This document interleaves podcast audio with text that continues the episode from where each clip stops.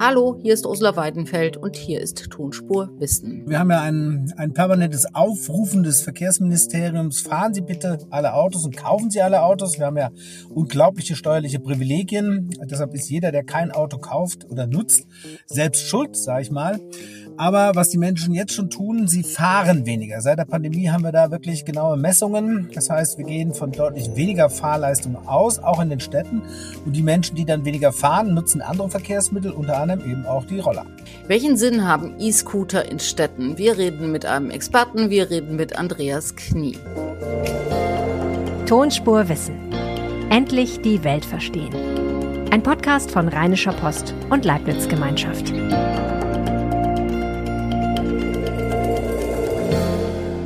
Herzlich willkommen zu Tonspur Wissen. Endlich verstehen, wie wir in Zukunft von A nach B kommen könnten. Auch das ist Tonspur Wissen. Sie finden uns jede Woche in Ihrer Lieblingspodcast-App oder auf Spotify und diese. Und ich freue mich natürlich über Ihr Feedback. Wie gefällt Ihnen Tonspur Wissen? Welche Fragen haben Sie? Was sollten wir hier im Podcast mal besprechen? Schreiben Sie mir gern an tonspur-post.de und ich freue mich natürlich auch, wenn Sie uns in Ihrer Podcast-App bewerten. Dankeschön. Heute geht es um Mobilität. Die einen lieben E-Scooter ja und die anderen stolpern in den Städten ständig über diese Rolle und ärgern sich. In dieser Woche jedenfalls waren sie für viele die Rettung, um überhaupt zur Arbeit kommen zu können. Wie sieht denn die Mobilität der Zukunft aus? Werden bald alle nur noch elektrisch fahren? Wird das 49-Euro-Ticket irgendwas ändern? Und was ist mit dem Leben auf dem Land? Was bringt autonomes Fahren oder Rufbussysteme? Was bringt das da? Das alles erklärt uns jetzt Andreas Knie. Er leitet die Forschungsgruppe Digitale Mobilität und gesellschaftliche Differenzierung am Wissenschaftszentrum Berlin und sitzt gerade, während wir reden, in einem Auto. Hallo. Herr Knie, ich erreiche Sie in Ihrem Auto, weshalb wir möglicherweise nachher das ein oder andere Nebengeräusch haben werden. Aber es ist ja eigentlich gar nicht so schlecht, dass Sie im Auto sitzen, weil wir über Verkehr und über Stadtverkehr reden wollen. Und ich würde gerne nicht mit den Autos anfangen, sondern mit E-Scootern. Die stehen jetzt wieder überall rum. In den Großstädten werden von allen möglichen Leuten, vor allem von Jugendlichen, benutzt und jeder ärgert sich drüber. Sind es nur Spaßmobile? Also vielleicht als erstes, ich sitze nicht in meinem Auto, sondern ich sitze in einem Carsharing-Auto. Das ist ganz wichtig. Das, äh, das Eigentum ist gar nicht mehr entscheidend, sondern das Nutzen ist wichtiger. Und da sind wir auch schon bei den E-Scootern. Die sind natürlich wunderbar geeignet, gerade die letzte Meile zur und von S- und U-Bahn zu machen. Das sind äh, keine oder sind jedenfalls nicht nur Spaßmobile und auch selbst wenn sie Spaßmobile wären, wären sie wunderbar, denn es kann ja nichts Besseres passieren, als dass man Spaß hat bei dem, was man tut. Jedenfalls sind sie ein wirklich nützliches Relikt. Natürlich stehen sie öfters mal im Wege, aber die Autos stehen ja auch drumherum, da riecht sich nur keiner drüber auf. Jetzt hat man ja eigentlich immer gedacht, ähm, dass all diese neuen Mobile, die in den Städten rumstehen, äh, am Ende dazu führen, dass weniger Autos in die Städte fahren. So ist es aber nicht. Die fahren alle zusätzlich. Ja, das kann man jetzt auch nicht so sagen. Wir haben tatsächlich eine Erhöhung des Bestandes, das ist richtig, ähm, aber nicht der Fahrleistung. Das muss man unterscheiden. Also wir haben ja ein, ein permanentes Aufrufen des Verkehrsministeriums. Fahren Sie bitte alle Autos und kaufen Sie alle Autos. Wir haben ja unglaubliche steuerliche Privilegien. Deshalb ist jeder, der kein Auto kauft oder nutzt, selbst schuld, sage ich mal. Aber was die Menschen jetzt schon tun, sie fahren weniger. Seit der Pandemie haben wir da wirklich genaue Messungen. Das heißt, wir gehen von deutlich weniger Fahrleistung aus, auch in den Städten. Und die Menschen, die dann weniger fahren, nutzen andere Verkehrsmittel, unter anderem eben auch die Roller. Hm, aber wenn man nochmal bei dem sozusagen beim eingesetzten Kapital bleibt, dann ist es mehr. Also wir haben die Autos und wir haben zusätzlich jetzt noch Scooter, Lastenräder, alles Mögliche. Und die Leute hm, gehen noch weniger zu Fuß. Nein, das, also in dem einen ersten Teil haben Sie natürlich recht. Wir haben mehr Gerät, mehr Verkehrsgerät. Wir haben, nehmen wir mal das schöne Beispiel Berlin. Wir haben eine steigende Zahl von Autos im Bestand, in der Tat. Ähm, und wir haben natürlich jetzt Scooter, äh, Mofas, Mopeds, äh, Carsharing-Autos, die kommen alle dazu. Das ist richtig. Aber auf der anderen Seite haben wir gerade seit der Pandemie ist das eigentliche Verkehrsmittel, was wirklich der Gewinner der Pandemie ist, das sind die Füße. Wir haben gegenüber dem Jahr 20 2019 bundesweit, und das gilt auch für Berlin, eine Verdopplung der Zahl der Fußwege. Also wir gehen schon auch wieder zu Fuß. Und wir fahren aber, und das ist die schlechte Nachricht aus dem Szenario, dass Sie präsentieren, wir fahren weniger mit dem öffentlichen Nahverkehr. Ja, also wenn es nur Gewinner gibt, muss es natürlich irgendwo auch einen Verlierer geben. Und das ist in der Tat U-Bahn und S-Bahn und Straßenbahn, also alles, was wir als ÖPNV bezeichnen, als öffentlicher Personennahverkehr. Da hat ähm, Gesamtdeutschland etwa vor der Pandemie gemessen, also gemessen an der Zeit vor der Pandemie, nur noch die Hälfte aller Fahrgäste. Und äh, in den großen Städten, zu denen Berlin gehört, sind es jetzt auch erst wieder 80 Prozent. Das heißt also, wir sind nicht wieder auf dem Niveau, auf dem wir schon mal vor Corona waren. Wie würde denn so eine ideale Stadt aussehen? Sie haben eben schon gesagt, lieber weniger Autos und weniger auch geparkte Autos, äh, mehr von diesen kleinen Geräten, die die letzte Meile überbrücken. Wie sieht denn der richtige Mix aus? Ja, in etwa so, äh, dass wir alle was ähm, nutzen können. Also dass wir alles, äh, was wir nutzen wollen, auch haben. Und zwar ohne, dass wir es eigentumsrechtlich exklusiv vorhalten müssen. Ja, also ein Auto hat man ja in der Regel nur an hat man den ganzen Tag an der Backe, man muss aber nur fünf oder sechs Minuten fahren. Ne, das ist ja das äh, Problem und in der Restzeit muss es irgendwo stehen und das steht meistens am öffentlichen Rand. Und da sind die Sharing-Modelle schon nützlicher, denn auch selbst so ein Roller wird öfters und mehrfach gefahren und mehrfach genutzt von vielen Leuten.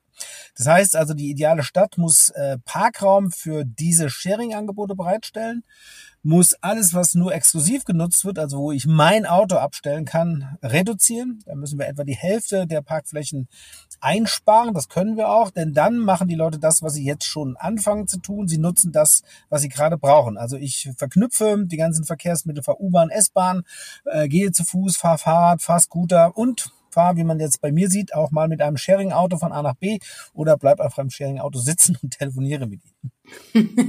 und man muss aber die, man muss aber die Leute, die Deutschen, den Bürger bestrafen erstmal. Man muss ihm klar machen, dass äh, das eigene Auto nichts mehr taugt in der Großstadt und zwar indem man ihm den Parkplatz wegnimmt, damit er umsteigt auf Sharing-Modelle. Ja, also es sind zwei Sachen, zwei Aspekte. Natürlich haben wir ungeheure Privilegien. Gerade in Deutschland und insbesondere in Berlin haben wir dem Auto alles gegeben, äh, was wir hatten, nämlich Raum und Geld. Ne? Und, ähm, und das ist seit 1934 so. Und da hat sich auch noch nichts von verändert. Also wir haben immer noch unglaublich viel äh, Privilegien, Entfernungspauschale, Dienstwagenbesteuerung, Dieselsubventionierung. Äh, wir haben praktisch hier in Berlin kostet das Parken für private Autos nahezu nichts, gar nichts. Und äh, Sharing-Angebote müssen sehr, sehr viel dafür bezahlen, etwa 1000 Euro im Monat, äh, im Jahr, Entschuldigung, im Jahr allein für Sharing-Autos. Das heißt also, hier haben wir eine Ungleichbehandlung. Und dennoch, und dennoch ähm, nehmen wir zur Kenntnis, dass Menschen mit dem Auto nicht mehr genau die Freiheit verbinden, die es mal tatsächlich war, mit dem Auto alles zu machen von A nach B. Da sind die städtischen Verdichtungsräume mittlerweile äh, zu kompliziert, man hat zu wenig Platz. Das heißt, die Menschen tun schon das, was wir eben als Szenario beschrieben haben. Sie verknüpfen ihre Verkehrsmittel, sie ähm, kombinieren die verschiedenen Verkehrsmittel und daran können wir anknüpfen und dann können wir mit ruhigem Gewissen die Privilegien für das Auto auch zurückschrauben. Hm, und Sie sagen das alles so gelassen, als würde das alles so einvernehmlich gehen, tut es aber nicht. Es gibt im Moment eigentlich in jeder Großstadt ganz großen Krach über die Frage, wer darf mit was, mit welchem Verkehrsmittel wohin fahren. Naja, es wird in der Tat das, was lange als unhinterfragte Selbstverständlichkeit stand. Ne, man hatte immer Autos, sie haben immer geparkt, man hat immer Autobahnen gebaut, man hat immer Straßen gebaut. Das war klar. Das wird jetzt hinterfragt. Da passieren natürlich auch Debatten. Aber wir müssen zur Kenntnis nehmen, dass auch äh, gerade Oberbürgermeisterinnen oder Oberbürgermeister mit einem klaren Autoreduktionsprogramm gewählt worden sind. Ob das in Köln, ob das in Hannover, ob das in Tübingen, ob das in Freiburg war. Äh, das sind ja äh, wirkliche Wahlentscheidungen. Und wir haben hier in Berlin auch dort, wo Autoreduktionsprogramme gefahren sind in den Bezirken, siehe Kreuzberg, äh, Friedrichshain, dort sind die Menschen drumherum oder die, die, die Parteien, die das unterstützt haben, sind alle äh, gewählt worden und sogar noch mit wachsender Zuspruch. Das heißt, wir können jetzt nicht sagen, äh, dass jetzt die Bevölkerung dagegen wäre. In der Tat, es gibt Stimmen, die sind kritisch.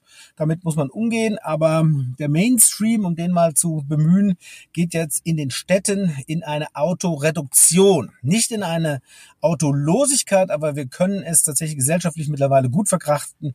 Äh, natürlich in kontroverser Struktur mit weniger Autos auch gut und besser klarzukommen. Ist das ein Mainstream, den Sie beschreiben, der sich auf die ganze Stadt, also so die Innenstadt, die Vorstädte, das Einzugsgebiet bezieht oder ist es ein Mainstream, der praktisch nur da ist in der Innenstadt, wo die Leute alle hinwollen? In der Tat, da haben Sie recht. Das sieht man übrigens auch in den Berliner Wahlergebnissen der Wiederwahl. Dort äh, an den Rändern der Stadt oder dort, wo äh, außerhalb des S-Bahn-Rings oder auch in Städten, wo die Verdichtung nicht mehr so groß ist, das ÖPNV-Angebot und die Wege, äh, das ÖPNV-Angebot nicht mehr so gut ist und die Wege länger sind, da haben wir natürlich eine deutliche Zunahme der Autos, ähm, die dann auch gefahren werden. Äh, da müssen wir mit modernen Zubringerdiensten punkten. Das sind die sogenannten On-Demand-Verkehre. Also auch dort gibt es ja Straßenbahnen, aber nicht mehr in dieser Dichte oder U-Bahn oder S-Bahn. Das heißt, die Menschen müssen erstmal in die Lage versetzt werden, dort hinein oder hinzukommen. Und da können wir aber mit den digitalen Möglichkeiten mittlerweile mehr tun. Also wenn wir, früher hatten wir äh, älteren Anruf-Sammeltaxi gemacht. Heute heißt das On-Demand-Pooling. Da kann man also etwas äh, mit einer App äh, ordern. Da sitzt vielleicht schon zwei, drei Leute drin und man fährt bequem von seiner Haustür zur Haltestelle oder von der Haltestelle zurück. Wenn wir das alles durchgängig haben, dann können wir auch die rentlichen oder die an den Rändern befindlichen äh, Menschen, die dort wohnen, auch wunderbar äh, mit dem Angebot der Stadt äh, bedienen und dann können wir auch die Zahl der Autos auch dort reduzieren. Aber da, wo es das schon gibt, wird es nicht genutzt. Nein, diese Angebote gibt es nicht wirklich. Wir haben gerade in Berlin wieder ein Beispiel, wie man das äh, verschlimmbessern kann. Wir hatten ja äh, mit äh, dem ähm, Berlkönig und wir hatten mit Clever Shuttle wunderbare Angebote, die extrem gut genutzt worden sind. Die waren teuer, die hat man wieder abgeschafft. Stattdessen hat man jetzt ein neues Angebot, was keiner kennt, was keiner versteht. Ähm, und das wird nicht angenommen. Und so haben wir auch in anderen Städten da, wo es wirklich aus einem Guss in einer Struktur ist. Äh, ich denke da zum Beispiel an Leipzig, da ist es wunderbar. In Hamburg beginnt es auch langsam zu fruchten. Also da, wo der Wille dahinter steckt, wirklich ein integriertes, geschlossenes Gesamtangebot zu machen, da werden diese Angebote auch genutzt. Da, wo sie aber ein bisschen stiefmütterlich behandelt, so ein bisschen als ob oder als, äh, ja, ich weiß auch nicht, was die da machen und auch nicht transparent wird, was die da eigentlich tun, dann wird es natürlich nicht genutzt. Hm. Jetzt müssen wir über den Verlierer nochmal reden, den öffentlichen Nahverkehr. Das hatten wir ja eben schon angedeutet. Ähm, es gibt in ein paar Wochen das 49-Euro-Ticket. Was erwarten Sie davon? Naja, also vor zwei Jahren hätten wir uns wirklich sehr gefreut. 49 Euro für Gesamtdeutschland. Jetzt haben die Verkehrsunternehmen aber wieder solche Nebenbedingungen da eingehandelt, dass man nicht mehr genau weiß, stimmt das denn auch überall? Kann ich denn mit denselben Konditionen auch überall fahren? Das ist schon mal die erste Eintrübung. Und dann fehlt eben das, was wir gerade diskutiert haben, die erste und letzte Meile. Das hätte man noch inkludieren müssen. Äh, und äh, für den ganz großen Schub, für also diese riesige Mobilisierung, wie wir sie mit dem 9-Euro-Ticket hatten, äh, waren 49 Euro zu teuer. Aber wie gesagt, unterm Strich ein erster weiterer Schritt in eine Dynamik, in eine Modernisierung des öffentlichen Personennahverkehrs. Und die Frage, die sich dann eben auch als nächstes stellt, ist, brauchen wir denn diese komplizierten bürokratischen Strukturen der Aufgabenträger, der Zweckverbände, der Verkehrsverbünde und der Verkehrsunternehmen? Also diese ganze komplexe Struktur, äh, ist die denn mit einem einheitlichen Ticket überhaupt noch notwendig? Und wenn wir die abbauen könnten, dann hätten wir noch mehr Geld gespart und könnten wir die Tickets noch billiger machen. Ja, die Frage, die ich mir gestellt habe, war jetzt nicht erstmal die nach der Bürokratie, sondern die nach dem, den Klimaauswirkungen. Wir machen diesen ganzen Zirkus ja nur, weil wir glauben, dass ähm, Städte eine ganze Menge zum Klimaschutz beitragen können, indem sie Verkehr reduzieren oder auf öffentlichen Verkehr umleiten. Jetzt haben wir aber gesehen, auch bei diesem 9-Euro-Ticket, das ja so super attraktiv war, haben unter dem Strich die Pendler weiter das gemacht, was sie vorher gemacht haben. Die sind nämlich dem Auto gefahren.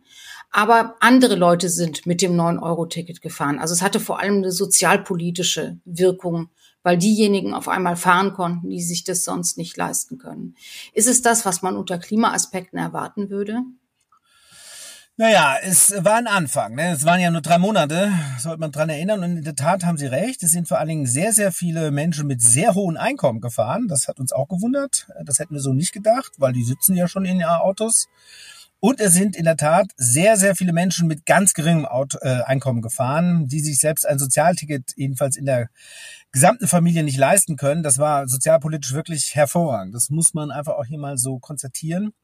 Ähm, Und äh, wir konnten mit Hilfe der Kollegen von TomTom tatsächlich dort, wo es gute Angebote im ÖPNV gibt, in den Ballungszentren, das sind tatsächlich in Deutschland nur Hamburg, ähm, München und Berlin, konnten wir tatsächlich ein, eine, eine messbare Umsteigewilligkeit äh, erkennen.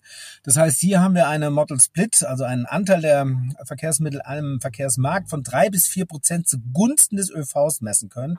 Ich hätte das ehrlich gesagt auch nicht gedacht in drei Monaten. Und der Effekt trat auch tatsächlich erst im letzten Monat auf, als dann die Autofahrer, die etwas länger brauchten, um ihre Routinen zu durchbrechen, gemerkt haben, hey, ist doch eine geile Sache, da mache ich mit. Und umso tragischer, wenn ich das hier mal ganz deutlich sagen darf, ist es, dass es nach drei Monaten abgebrochen ist, dass wir jetzt alles verloren haben an Euphorie, an Umstellungsbereitschaft und jetzt müssen die Leute praktisch im Mai hoffen wir, dass es auch dann losgeht. Wieder alles neu lernen und der Schwung mit 49 ist ein anderer als mit 9. Also da müssen wir hoffen, dass das wenigstens halbwegs die Effekte hatte, dass am Ende des Tages ÖV dann doch attraktiver wirkt und dass die Leute dann auch mehr fahren und dass wir dann eine bessere CO2-Bilanz auch im Sektor Verkehr bekommen. Und jetzt haben wir die ganze Zeit über Städte und zwar im Kern über Großstädte gesprochen. Drei Viertel der Einwohner in Deutschland leben in Städten, die meisten allerdings in kleineren Städten und Regionalstädten. Ist die Verkehrswende eine Sache für Berlin, München, Hamburg und Köln und, und, und nicht für Euskirchen, Rheinsberg Sie und Lüneburg. Lüdenscheid, Arnsberg. Ja, genau. Nein, da haben Sie auch völlig recht. In der Tat, die Verkehrswende beginnt, weil wir hatten schon gesagt, die Alternativen in der Großstadt einfach jetzt schon da sind. Wir haben zwar viele Autos, aber wir haben auch die Alternativen parat und wir haben vor allen Dingen alles letztendlich auch ähm, wenn man sich ein bisschen anstrengt, aber es ist fußläufig. Ne? Und ähm, das geht. Man kann ein Leben in Hamburg, in München, in Berlin auch ohne eigenes Auto tun. Das fällt in der Struktur, in der wir aufgewachsen sind, in der wir gesiedelt und versiedelt und versiegelt haben, äh, fällt das äh, in den ländlichen Gebieten äh, in der Tat schwerer. Und wir haben tatsächlich die Mehrzahl der Menschen wohnen in diesen Gebieten, das äh, vorausgesetzt. Aber auch da tut sich einiges. Wir werden auch in den Innenstädten der kleineren Städte jetzt verdichtete Angebote an ÖPNV sehen und wir werden die On-Demand-Verkehre auch dort einführen. Das heißt, man wird dann zu den weniger äh, gut ausgelegten Bussen und Bahnen die etwas längere Fahrt mit einem On-Demand-Verkehr machen. Das ist die eine Perspektive. On Demand ist heißt eben, ich kann mir einen Rufbus oder einen, äh, ein autonomes Taxi oder sowas dann bestellen. Mhm. Genau, das ist ein Anrufsammeltaxi. Lassen wir es mal Anrufsammeltaxi in digitaler, gepoolter Form eben Anruf-Sammeltaxi nennen. Also heute wird es digitales Sammeltaxi dann heißen. Äh, da passiert eine ganze Menge, da können wir mehr tun. Das zweite Phänomen ist, wir werden nicht mehr alle Wege tatsächlich jeden Tag mit dem Auto zum Büro machen. Wir haben ja gemessen, dass ähm, 38 Prozent aller Beschäftigten quer über alle Branchen, alle Hierarchiestufen etwa 2,5 Tage in der Woche nicht mehr zum Büro fahren. Und das ist kein kurzfristiger Trend, das ist schon seit langer Zeit, jetzt seit zwei, drei Jahren da. Das wird auch durch Betriebsvereinbarungen auch tatsächlich stabilisiert. Das heißt also, wir werden tatsächlich weniger Verkehr haben äh, und ich weniger Anlässe haben, jeden Tag ins Büro zu fahren.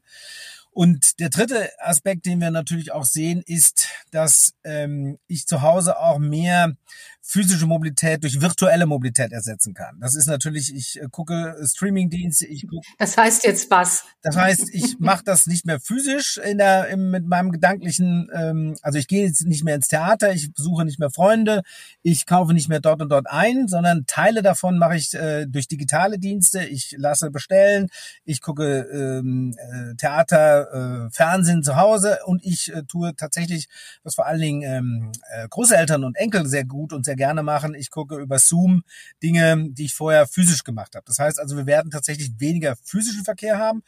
Natürlich sind das Auslagerungen, auch der Essensdienst muss kommen. Ne? Also das ist jetzt kein Wegnahme von Verkehr, aber es wird am Ende weniger Verkehr sein. Ähm, das heißt also, die großen Megatrends, die wir auch in den kleineren und ländlichen Gegenden sehen, ja, wir werden weniger mit dem Auto unterwegs sein.